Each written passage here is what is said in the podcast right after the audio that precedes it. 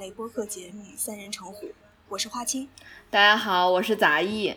嗯、我们今天找来了嗯、我们亲爱的同学比儿。比尔跟大家打个啊，招呼。大家好，我是我就是比儿。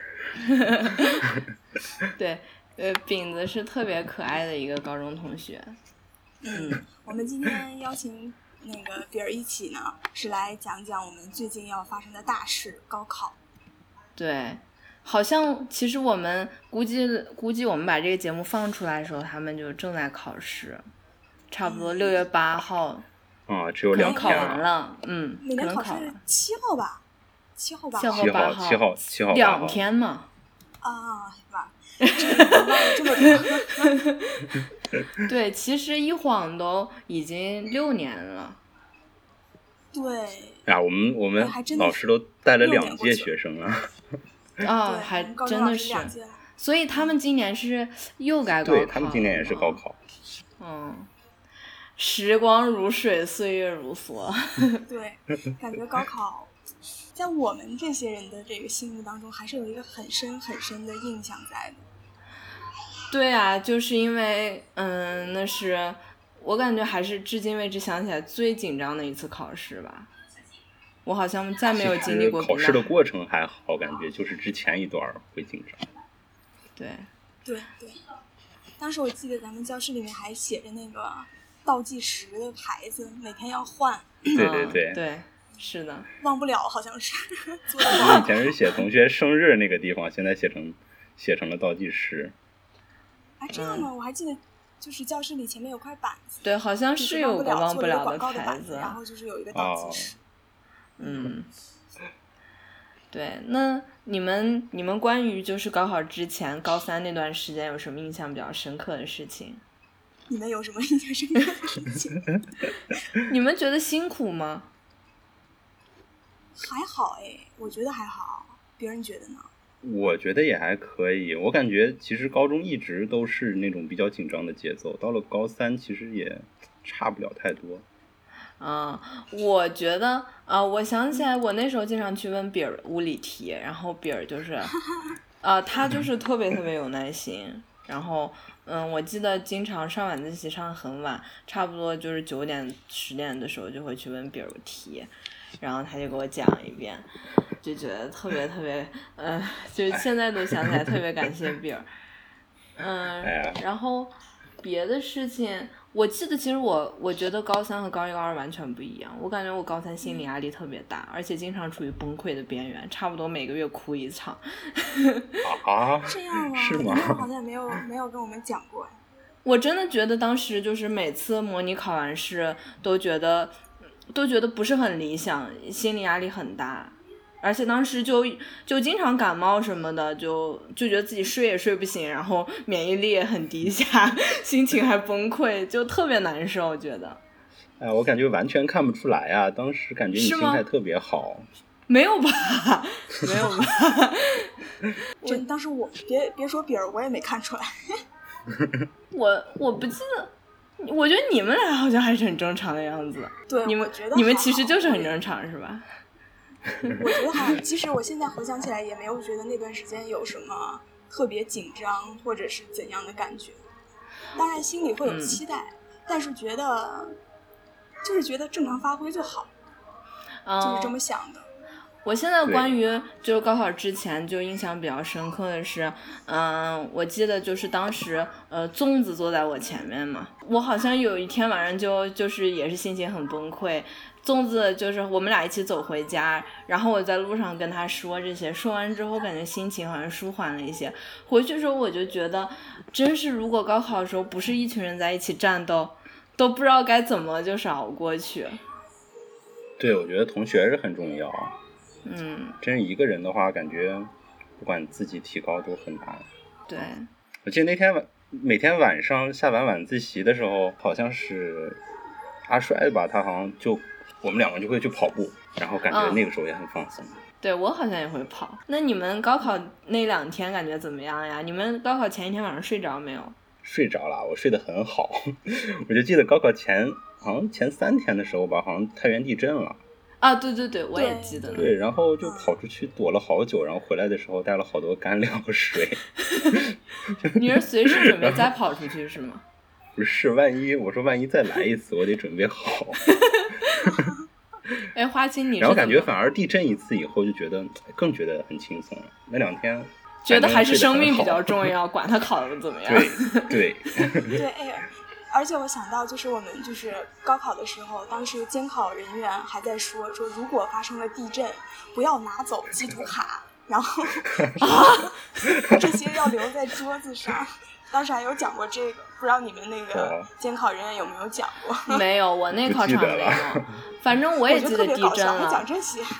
反正地震了之后哈，我就那个啥，因为当时我记得特清楚，就是我爸在给我削那个二 B 铅笔，他说他的那个节奏和地震节奏上是一样的，所以他以为他是他削铅笔产生的震动，然后我就在屋里大喊我说地震了，然后我们三个人就被我揪住，就都下了楼，然后我们就躲到了车里，之后我就让我 爸就是。开出去两个小时，然后我拿着笔记本在车里复习，最后我说是，哎呀，我这心有余悸，说是万一这再来一场地震，好吓人啊、感觉。嗯，然后也不太敢回去，但后来也没办法，你说不回去咋呀？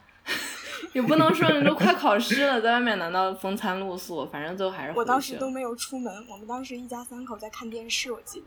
然后不是感觉到地震了，三个人躲进厕所里，然后好了就出来继续看电视。好淡定当时在看那个《快乐大本营》，你竟然还在看《快乐大本营》？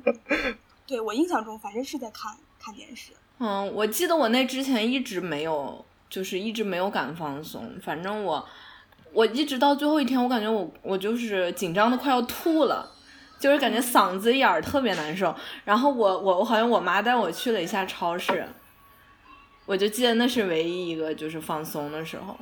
我反正到了高三，哎呀，其实高中每次考试前一天晚上，我爸妈都会把我拉到儿童公园里去闲逛。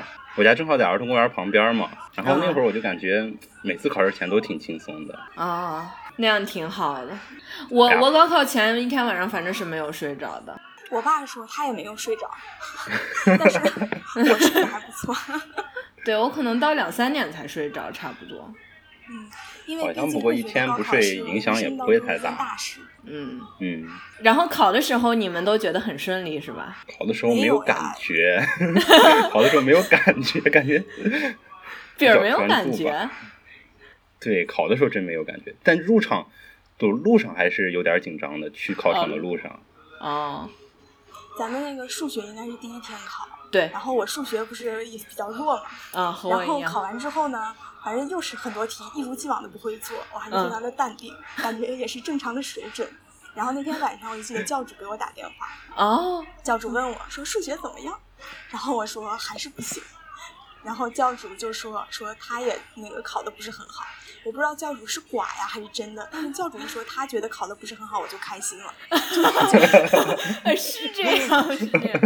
对，因为教主都觉得难，说明数学就很难了。而我这种难了也不会、简单的也不会的人，就比较占便宜。当然，这是一种非常非常 阿 Q 式的想法，所以就也没有影响到第二天。就数学考的不好就考的不好了，还是很开心的考完了第二天。你们数学考了多少分？记不记得？我真的不想透露，我真的考的特别差。啊 那你别的考的好不错呀像。数学确实考的不太好啊。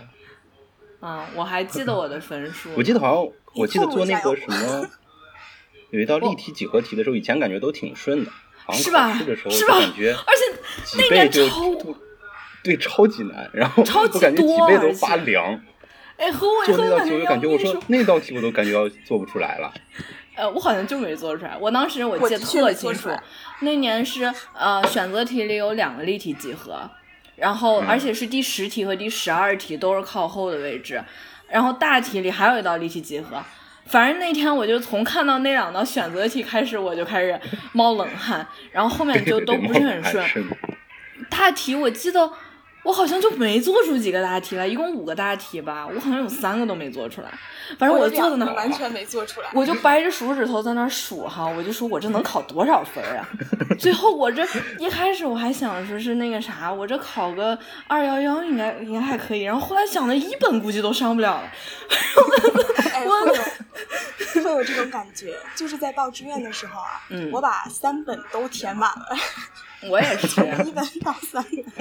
因为当时我，对我觉得我当时我还填了，我还填了一个什么服装设计学校之类的。我不记得后面填的啥，反正我记得我当时第一天考完回去，嗯，我就我就跟我妈说，我说我第二天不想去考试了。然后我妈就说了一句话就，就把我给逆转。她说：“你都辛苦了三年了，你就最后这一天想放弃。”然后我觉得想想也是，要不还是去考试吧。然后我爸知道我数学考得不好，然后他就出去坐在马路牙子上跟人聊天。然后旁边那个人就和他说，说是说是他的孩子也觉得数学考没考好。然后我爸回来赶紧告诉我，我也不知道是真的假的。然后我我们就很高兴。对。对，所以我说，尤其是教主嘛，教说他不好，那我一下就踏实。教都不好，那别人也不会好到哪里去。对对对对。后来我所以发现，其实别人都挺好的，就我不好。哎，我也考的不好。哎呀，我也不好。答那年好像数学是比较难。对，好像好像都在。哎，饼是不是考的还可以？我也就一百二吧。你考了一百二，我的天呐！我考了一百一，我一百一都不到。真的，我数学只考了一百一。那说明你其他考的不错呀。我是因为我是因为考完考完数学之后大哭一场，然后第二天那天晚上睡得非常好，所以第二天觉得了是吧？对，而且第二天觉得好像已经没有什么可以再失去的了。然后理综考的非常好，所以尽管已经过去六年，但是想想以前的事情，还是觉得记忆深刻，是吧？嗯，对，刚刚我们还在说，就是如果让你再过一遍高中，你还愿不愿意？我跟比儿都愿意啊，刚才我们都说过对了。，我是很愿意的。呃，那就是还是觉得那段时间是特别特别美好。我感觉特别充实，我感觉学到了很多东西。我现在回忆起来，没有觉得高考是一个有压力的东西，即使在当时，我觉得也没有特别有压力，因为我对自己有一个大致的定位，虽然是有期待，但是我会觉得，比如说清北，就是还是有一点难度的，不像嗯杂艺，杂艺你就觉得我应该是可以的，所以呢，你就特别压力大，是吧？对，呃，我是有一点点那种觉得可以，但是又好像不确定的那种感觉。对，你是就是比如说是五五开这样一个这样一个这样一个分布，那我的话可能可能性就小，所以我就没有那么大的期待，也没有给自己太大的压力，只是把我会做的做对就 OK。自主招生考试之后，我就基本嗯觉得没有希望了。我也没有考上自主，然后当时觉得 你你去考浙大的了吗？没有。其实我那会儿就是，要不是因为浙大在咱们学校有考点，我也不会报浙大。其实我是一个挺懒得折腾的人。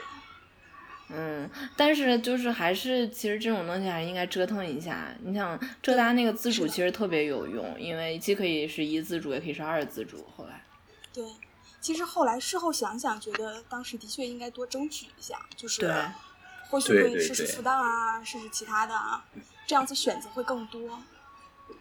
是的，这个自主招生是保底的呀，对啊，万一你考的特别糟糕，比如说我，如果没有自主招生，我可能就要可能就要复读了。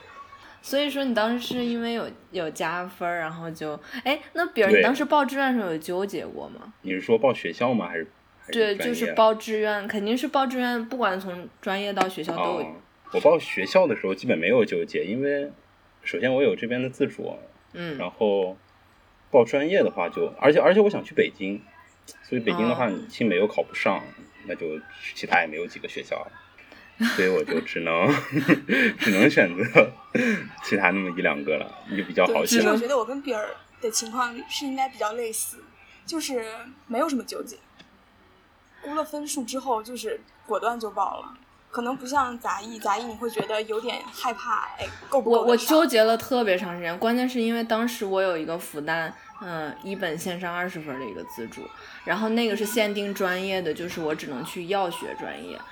嗯，但是你知道，就是咱们省报志愿的时候，就是嗯，基本上只能第一志愿录取嘛，二志愿什么基本都是一种摆设什么的。你如果一一本 A 类录不上，你会掉到一 B，对吧？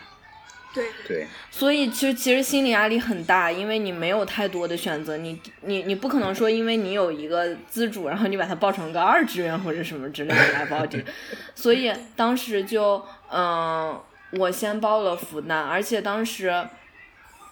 就是我爸我妈还是专门去找那个复旦招生组老师说，你看我们这个孩子就是我当时就特别想学生物，然后他说他特别想学生物，然后估的分数好像也在那个上下吧，然后说你看就是能不能把这个药学改成生物，然后那个那个那个招生组长真的给我签了一份这样的字，就是他同意我改成生物甚至，但是最后我还是就是我选择了北大。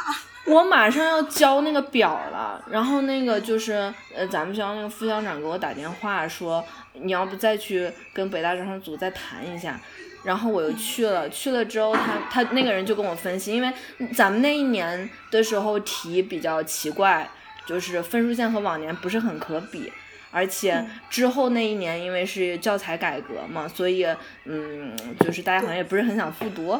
就压力都比较大，报的很保守，所以北大的压力就在于他的分数线快兜不住了。就是他可能他如果分数线低于复旦或者是嗯，比如说嗯，甚至南南大或者就是别的学校的话，他会觉得不太好，是吧？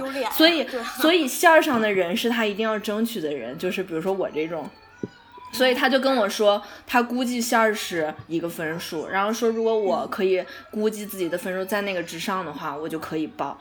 所以，然后后来我出来之后，我觉得，嗯，就是比我估的分数，我觉得还是比较保险的，所以我就还是报了。最后就最后一个瞬间，我记得是晚，对，其实我是超过那个要求的那个 deadline 之后才交的志愿表，就是因为我去又改了一遍。嗯，唉。所以说，现在想想，当时也是纠结过。一念之间啊，感觉特别特别纠结，其实对，所以是个阴差阳错的事儿。现在对现在可能不一样的一个现状。人生，那你们觉得高考就是是不是很重要的一件事？是吧？我觉得其实生活中很多每一件事情都很重要，当然高考可能相对来说更重要一些，但是它没有重要到一个很高的程度，它也就只是其中的一件事情而已，一个点。我感觉就是，其实它高考就是个平台嘛，就是你，就是你之后四年在哪里哪里读，就像你高中三年在哪里读，其实我觉得影响差不多，就是你周围会认识一些人比较重要，究竟是学了哪些东西或者什么文凭，嗯，也不能说不重要吧，但是我觉得还是最重要的还是一个氛围和同学，对氛围。对，氛围是挺重要，感觉就是，反正感觉这件事儿挺阴差阳错的，但是，嗯，其实最后感觉一持续努力的人依然是，呃，最后还是走的一个非常好的一条路，然后，对，也没有像当时假设阴差阳错去了不太好学校，最后也其实可以通过自己的努力是可以返回来的。高考还是对，在一开始可能奠定了一个基调，让你。更站在某一个平台上更容易，但是它其实也并不会决定你的整个人生。嗯，我感觉它就像是一个机会，但是比较好的一次机会，但之后还有很多次啊。啊，对，它是一个机会，嗯。但是怎么说呢？高考还是一个非常重要的事情，尤其对于广大的，嗯，广大的考生来说，广大的家长来说。对，就是之前大家说的嘛，因为嗯，高考还是很重要的一个社会层阶层流动的一个方式。你说如果在封建社会，大概就是，嗯，是吧？寒门出贵子是吧？然后改变了家族的命运，光宗耀祖。对，如果说没有这件事情的话，也许就是像我们家八辈儿贫农，我就一直是去在村里种地的那种。是吧？然后人家书香门第的可能一直把持着这个社会上层的这种话语权。所以其实，所以说高考的公平问题才会这么受到大家的关注。嗯，对，那咱包括其实我小的时候就记得，就就我爷爷就说，他说北京人考北京的学校就更容易啦。然后呢，像我们在其他省考到北京学校就不容易，经常会出现，即使到现在也会出现这样的论调。嗯，就想想听听看你们两个对于这一类似的观点是怎么看的？对，我的亲戚们其实也老说这个。嗯，比儿，你觉得呢？我觉得我周边好像说这个的人，就是家长说这个的人不多，但是我觉得北京吧，它本地招生多是很正常的。就像我们山西肯定是比较好的学校，太原理工、山大肯定在本地招生就很多。如果把这个比例算到北京那些学校的话，其实我感觉也差不多。像浙大肯定在浙浙江也招很多人吧，对对对，很多浙江同学。对，而且我觉得北京本地学生他也并不是说他也很强，他们我感觉现在接触他接触的同学，他们在之前的竞争压力也是很大的。对，是的，对我其实觉得大家老拿北大清华说事儿，说啊，北京考生什么四百分上北大清华，不知道这是什么什么什么怎么回事儿？呃，的确，北大清华呃北大尤其是好像是有一些北大有一些二本是只招北京学生，也许他们说的是那些人，但其实北京学生上北大清华也不容易。而且，嗯，他们因为北京那个教育资源比较强嘛，他们本身父母的素质也比较高，所以其实学生的素质比较好，呃压力是很大的。他们反正我同学中北京人，我觉得还是属于比较优秀的那一波。对，北大清华其实招生比例是很小的，在本地，相比较其他学校，尤其尤其你跟上海的某些学校比一比，就像复旦，就复旦、上交这些学校能在本地招，呃，招能是我不知道这个什么有八百个人，我我也不知道这数据是我忘记了，但是比例大得多。嗯一个感性上的认识，感觉就像清北在咱们学校，在咱们高中嗯招的人，比复旦和上交在咱们学校招的还要多，会有这种感觉。嗯，好像是哎，我也不知道。复旦的话，可能咱们这一届去复旦的就八个人吧。是因为我们在北方吧对，但啊我有可能觉得这也是一个好像很大的。多一点，南方的学校就要少一点。对，大家更倾向于离自己家近一些的学校，所以北京又有那么多学校可以选择，可能去北京的会更多。嗯而且招生招生名额好像就是这么就是这么定的。嗯，嗯，对，像上海那些学校可能更倾向于招江浙沪的，就是我看刚看了一下数据，就是北京的学校还是对于北方省份稍微要好一些。对，所以说，看来咱们也不是那么愤愤不平的人，感觉 经常有人是吧，愤青在网上就骂起来了，就是可能咱们没有哎没有因此就是看起来没有因此有什么利益上的损失吧。嗯，对，觉得就是其实北京考生，呃，他们被招的多一点儿，好像觉得也还也还就是感觉还可以理解，但是可以理解。那你们觉得就是那有些人，比如说那些打工农民工的孩子，他们本来是在北京上学的，最后要被赶回原原户籍所在地考试，你们觉得这个公不公平？这个问题我觉得好大，这个对，真的就是这已经不是一个公不公平的问题了。对，嗯就是教教育资源的啊问题高考的公平啊，这个问题真的太大了，覆盖的东西太多太多了。我感觉这些东西还主要问题都是在于教育资源的不平衡。如果你像像美国，可能它就是学校分布的比较比比较分散一些，分散一些，然后就不会出现这种问题。你本地招生多一点，这个东西其实可以理解嘛。但因为北京好学校多了，太多了，所以说它本地招生多了，就让大家觉得、嗯对不太公平。其实美国也是本地肯定是招生有优势呀，比如说你要是纽约市的学校，对州内肯定是招的多。你要是当地人的话，那就更容易录取了。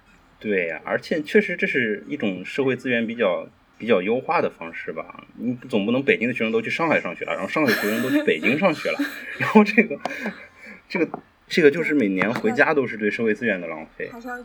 就近处理，是吧？对，所以感觉好像也是个比较自然的事情。因为其实怎么说，这种资源资源配置的不平衡非常的常见，省市省市之间，然后城市与农村之间，甚至农村和不同的农村之间，都有很大的差异。嗯，对，我觉得农村和城市之间的这个差异反而更能体现这个不平衡、不公平。之前不是朋友圈好像盛传什么寒门再难出贵子，就说现在这个农村小孩更加难以通过，就甚至因为因为其实经济是受到教育程度的一个非常对对是很重要的一个因素，就是反反越越有钱的人能够越接受好的教育，他们能够上好的大学，就感觉这个社会阶层越来越固定。是有这种感觉，其实。那你们觉得这样的，就是如果说以后啊、大家都是这样，然后我们还是通过一场考试来决定，那你们觉得这样高考公不公平？还是说像美国那样大家申请比较好？我觉得还是有一个高考比较好吧，因为我觉得至少在短时间内有一个高考比较好，因为确实是一个，就是我刚才说的一个机会嘛。你需要，不管是这个机会是不是完全公平吧，但至少给了所有人一个机会。如果申请的话，你也可以就是有高考，但是就可以作为一个参照嘛。像美国它也有考试，但是它会参考你别的情况。我感觉申请需要的信息会更多，对，但是比嗯，要比高考需要的信息更多，这个东西反而更容易造成不公平。对，而且好像，嗯，至少在现在来看，是不是在中国这种环境下，就是里面做可做手脚的成分，可那个 程序程序越多，就是就是大家会觉得越不公平，对吧？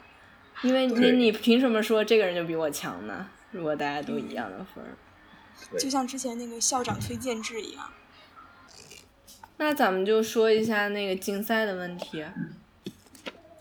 我想说，竞赛现在是不是取消了？因为其实我没有太关注这方面，呃，没有取就竞赛的消保，送。现在是只有进入国家集训队才能有嗯保送资格，对吧？对，好像很难很难，不是之前那个保送保送资格了。所以好像所有的那些竞赛学科加起来，可能只有二三十个人能够被保送。像之前，呃，每个省份也不一样，对吧？像咱们省可能是你考到，比如说全省前多少名，你就能够有保送的资格，然后你就去考他那个各个学校的考试嘛。考上的话，你就可以被保送到这个学校。然后考对考不上，你可以作为一个加分儿，最后你还去高考，然后最后给你把这个分儿加上。对，现在好像普通的这些竞赛都是去搞一个自主招生的名额，然后去参加考试。然后一般学竞赛的人都进不了那些那些省队或者是对集训队吧。但是我感觉，我我也是学了两年多的竞赛吧，嗯，但我感觉竞赛这东西不太需要看重那么看重结果。其实你学一门竞赛之后，你虽然在它上面会投入很多时间，但是嗯你相应的在高考中，其实这一门你就不用太担心了。像我在高三基本没有怎么学过 学过物理，然后啊 考试也都也都丢不了多少分 对，其实有的时候，你如果嗯真的是对这个门学科感兴趣，你去学一下稍微深一些的内容，还是对个人发展也蛮有好处的，也是对，将自己的而且这个。竞赛是在高一高二嘛，其实嗯当时确实也没那么紧张，也没那么、课业也没那么紧张。然后你当时如果能把一门学得很好，然后这一门其实到其实，在后面给你高三是减压的。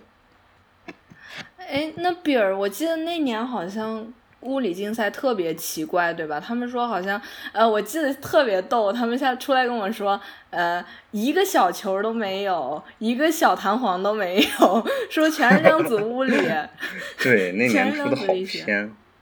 对，那年出了出的好偏，出的唯一几个力学、电学题都很怪，然后一些普通平时能拿分的题都是那种那种原呃近代物理的那些东西。那你是不是觉得当时考完那个物理竞赛，觉得特别特别崩溃？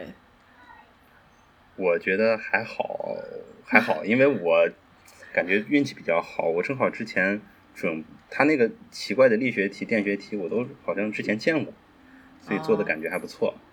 然嗯后所以比尔近代长处物理也。嗯，反正感觉运气是比较好，嗯，但那年对题确实很偏。回想一下，还是蛮好的。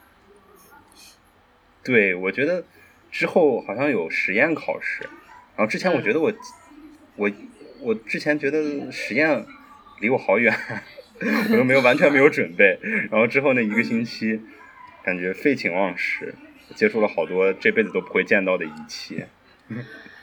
啊，但是我觉得像比儿这种心态的人其实挺少的。我觉得很多人是功利的去学竞赛，所以如果现在竞赛不加分的话，学的人肯定是少了。对，其实分数是有一个很明显的导向性，是很少，嗯，所以国家才会运用各种对高考的改革，然后来指导大家的这个就是考试来指导学习，有这样的一个反过来的一个过程，不是一个正向的一个。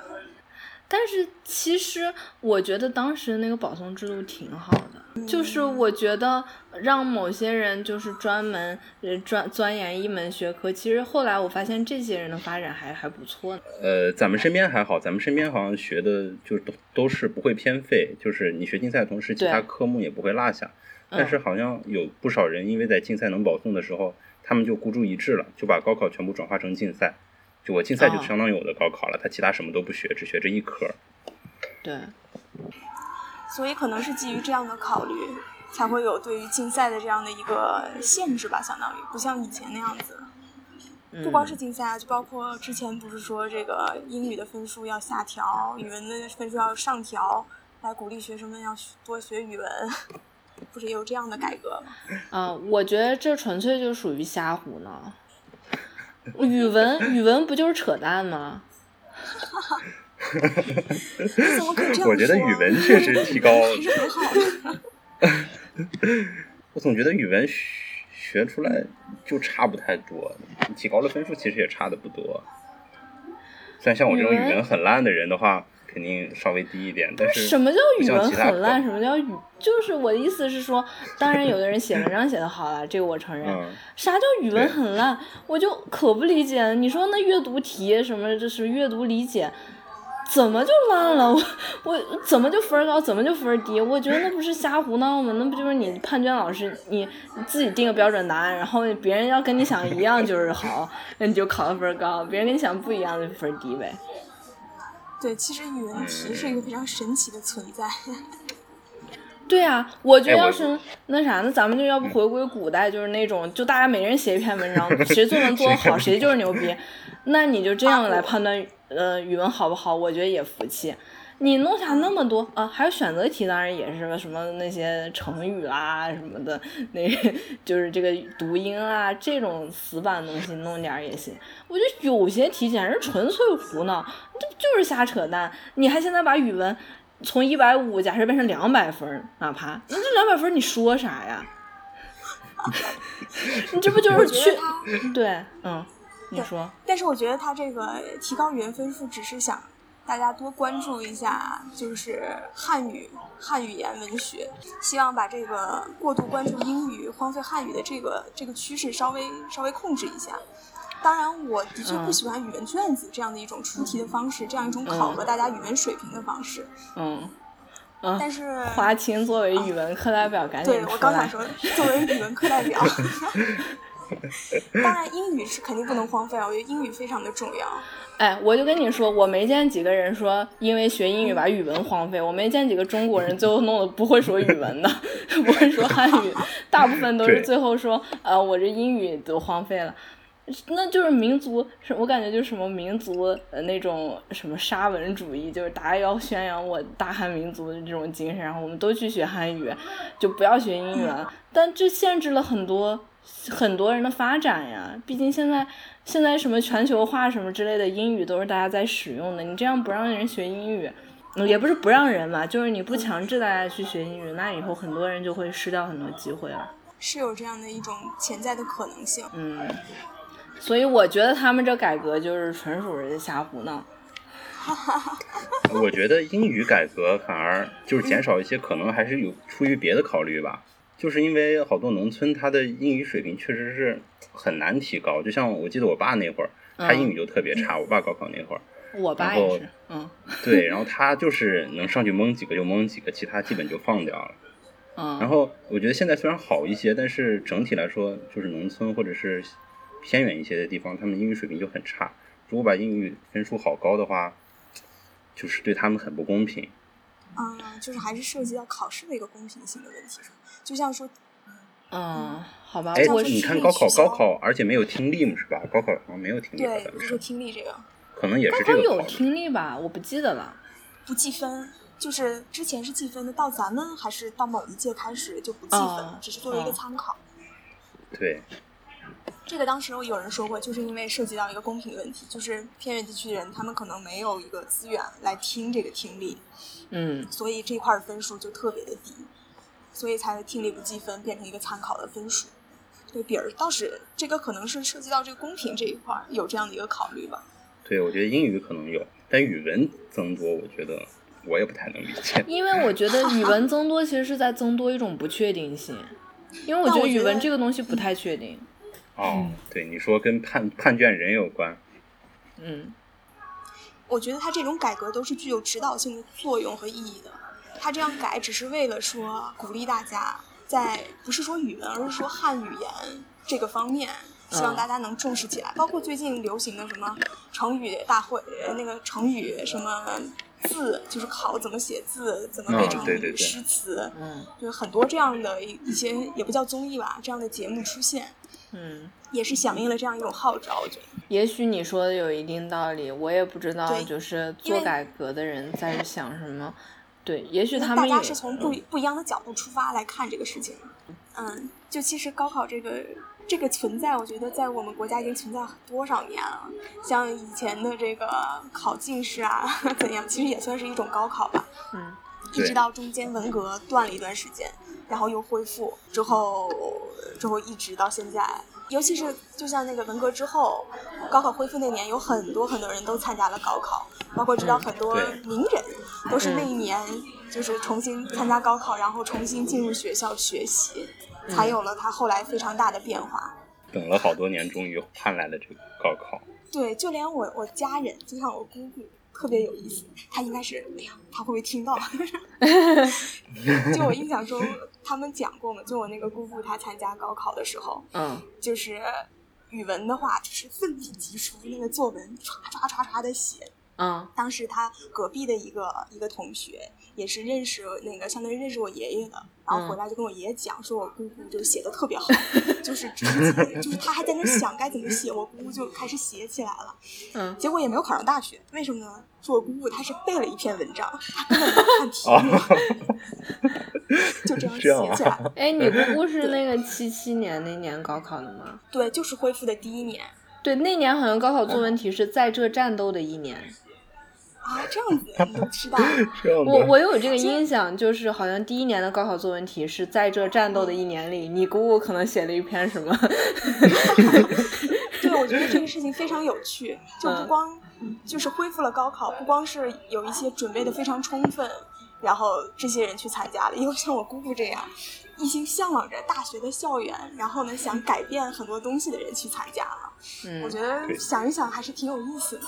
对他们说那年很多人就是反正年龄从小到大都有嘛，有的考生抱着孩子去参加，也有那种很很年轻的考生正好赶上了。对，所以说即使到了现在，我们可能会抱怨高考，抱怨高中生活的紧张，但其实。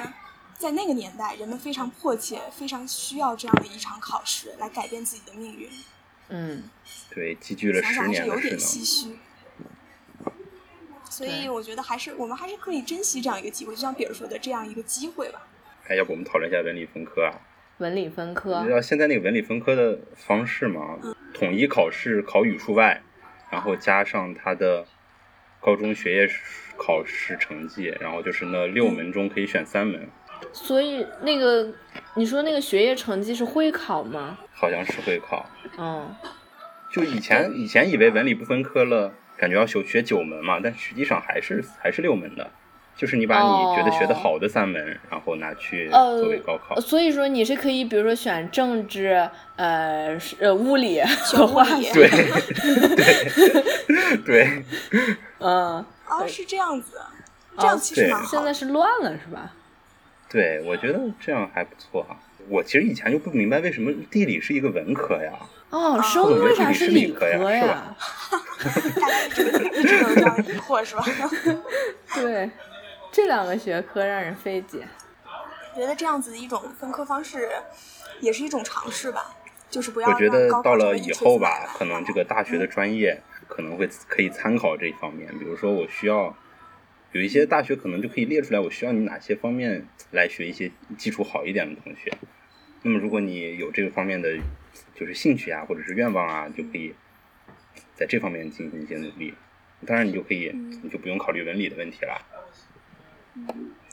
一说到这个，我想到就是 Y Y 他是南京人嘛，然后当时我们有交流过高考，然后呢，发现他们的这个分科呢其实是相对灵活的，就是如果你选，就是你可以选两门，嗯，呃，我没有记错应该是这样。对，江苏是两门。对，如果你选物理的话，就是你就确定是理科生，你就不能同时选历史，就是物理和历史还是政治，就是有有一个是决定性你是文科生还是理科生的，然后另外一个你可以选一个弱弱文，比如说你是一个选物理，你可以选一个弱文，然后你选了文科的那个强势的那个呃那个嗯专业。那个学科，你可以选一个弱理，可以选化学，可以选生物，但是你是文科生，是这样子的一种分法。哦但是我说，就是这样分法不是挺好的吗？你可以选，就是说我的话，我比较喜欢历史，可能我可以选一个化学。但是呢，这样没有问题，就像 Y Y 说，像清华北大这样子比较好的学校，它每年肯定会招收物理化学这样类别的学生，但是它不一定会招收，比如说招收历史化学这样组合的学生。就是说，虽然还是一种非常灵活的分科方式，但是还是取决于名校它招的学生类型，还是说就相当于还是考试来指挥你的学习。就是大家的愿望是很美好的，但是现实还是很残酷。我觉得如果专业考虑这个的话，还可以接受；如果是学校就考虑这个组合的话，我觉得就不合对，我觉得比如说这个，对，所以他就说说就在他们那边的话，理科成绩好的人还是毅然决然，不管怎么样，还是会选择物理和化学的这样的一种种组合，这样子他们在最后高考选择学校的这个范围才是最广的。不过其实我个人来说，我还是挺喜欢文理不分科的。对，我觉得其实文理不应该分科。我觉得这种分科怎么说呢？感觉是那种计划计划经济的产物。他们不是之前说，为什么之前说学好数理化走遍天下都不怕？因为学国家需要学学数理化的人才，所以才鼓励你。他因为我们在发展嘛，对吧我们我们发展，所以我们需要这个工业生产，所以我们需要学数理化的人。我们，他他就鼓励你去学这个方向，所以更多的人会往这个方向走。我觉得，但本质上来说，你说作为一个健全的人来说，你为什么要把这个完全割裂开？嗯，这样其实我觉我觉得得不太好。你可以自己割裂，但是最好不要有一个政策把它割裂。嗯，但是怎么说，事情还是会慢慢往好的方向发展，我们还是可以怀着这样一个美好的期望的。对呀、我觉得这次改革就蛮不错的。哎呀，高考真是感觉说起来就是感觉也也挺乱的。其实我这越说越觉得，我现在非常质疑，甚至我是质疑整个这个高考这个，我们为啥要学那些学科呢？说实话，我觉得现在最火的是什么？是经济和计算机这两门，为啥偏偏不在我们要学的学科里？唉，也是这两门完全应该加进去啊！那你说有几个人去做历史研究、地理研究？还有什么数理化这种，呃，不是物物理化学和生物，就是让很多同学最后不得已学了。像我，因为我高中只学过这些课，所以我不得已只能从其中选一个来报专业。我报的时候我就发现，哎，那我就最喜欢生物，那我就报生物了。结果就发现掉到一个坑里，你这不是害人吗？杂艺开启了吐槽模式。对，所以我觉得我们高考也可以跟这个现在社会现实更接轨一点儿，对吧？你学这些没用的干啥？你学点计算机的，以后大家都有用；学点经济小常识，你哪怕以后自己理个财啥的。然后、呃还有什么？咱们嗯，咱们政治里面是有经济的内容的呀。哦对对对，但是第一年政经济学，第二年哲学，哦第三年是思想政治这方面。不是，但是那些不是不能，就是那和什么他们讲的那宏观经济学、微观经济学，不是完全是两两套体系嘛，对吧？哎呀，像你像咱们之前文理分科了，其实根本就没有好好学那些嘛。对呀、老师每次什么说那个什么，其实还是挺有兴趣的啊。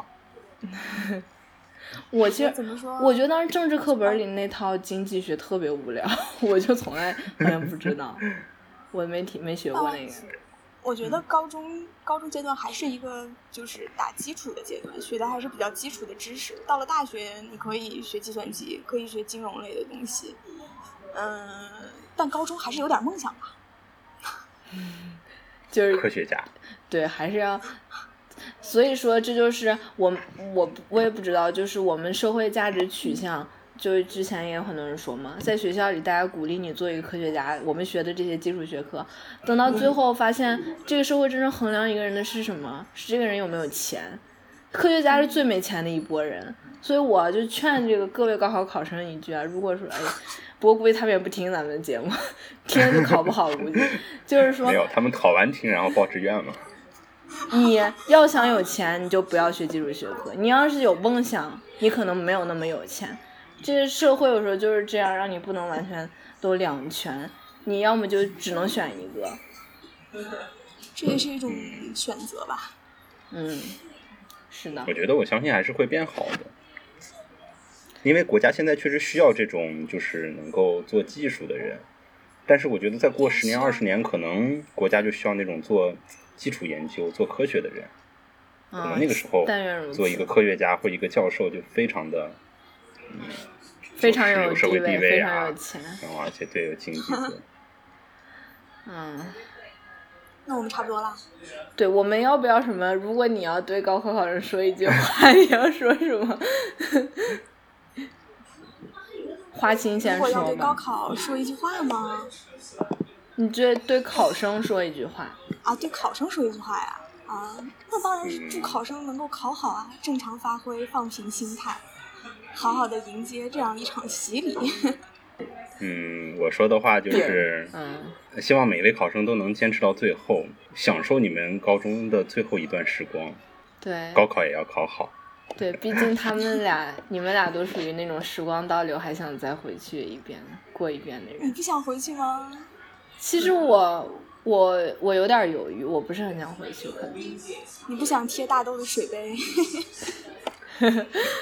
我觉得，我觉得还是，嗯，就是有些事情感觉经历过一遍也比较痛苦嘛，因为然后或者是再经历一遍也就比较无聊，所以往前走，人生还有很多事情可以去做，所以也许我我不是很想再回头再过一遍那样的生活。反正如果说还剩一句话对高考考生说的话，哎呀，我也不知道他们是之前听还是之后听。之前听的话，就祝你祝你们考好，你们到这儿就可以掐了，就可以关闭了。如果你们是之后听的话，就想跟你们说，其实高考也不是那么那么重要。完了，你们一定要好好报一个志愿，然后要好好考虑考虑自己到底想要学什么专业，多去问一问别人，了解一下这个时代，现现在就是每个行业到底在做什么。然后就是对，其实。嗯，其实这个事情也没有你们想象的那么重要。好，对，机会还有很多。那我们今天的节目就到这里。啊，好吧。嗯，好。好，好。非常感谢大家收听我们的节目，也希望大家能够在荔枝 FM、在喜马拉雅、在网易云音乐上关注我们，并且呢，关注我们的新浪微博“三人成虎横杠杂艺花青”。太好了。对我们有什么评论和意见都可以告诉我们，我们会改正的。嗯，这次不用我做广告。好的，在这个高考这样一个重要的日子即将到来之际，我们做了这样一期节目，回顾了一下我们以前的高中生活，谈论了我们对高考的各种看法。嗯，也祝愿所有的考生能够取得一个自己满意的成绩，给自己的高中三年画上一个圆满的句号。最后也谢谢李儿来到我们的节目。对，希望以后还能常来。对，其实借着这期，我们三个高中同学也是，我们又重新，相当于就是重新团团聚，然后也回 首了一下我们的高中时光。对，对，真的，因为高考这个话题。可谈的太多了，高中生活可以说的东西也太多了，所以这期可能有一些凌乱，但是呢，因为我们心情太激动了，也希望大家能够谅解。对，是的，嗯，你们不谅解，我们也没有办法。好那那谢谢大家，这期就这样，那再见喽，嗯嗯，拜拜。拜拜。自在，希望终点是爱琴海，全力奔跑，梦在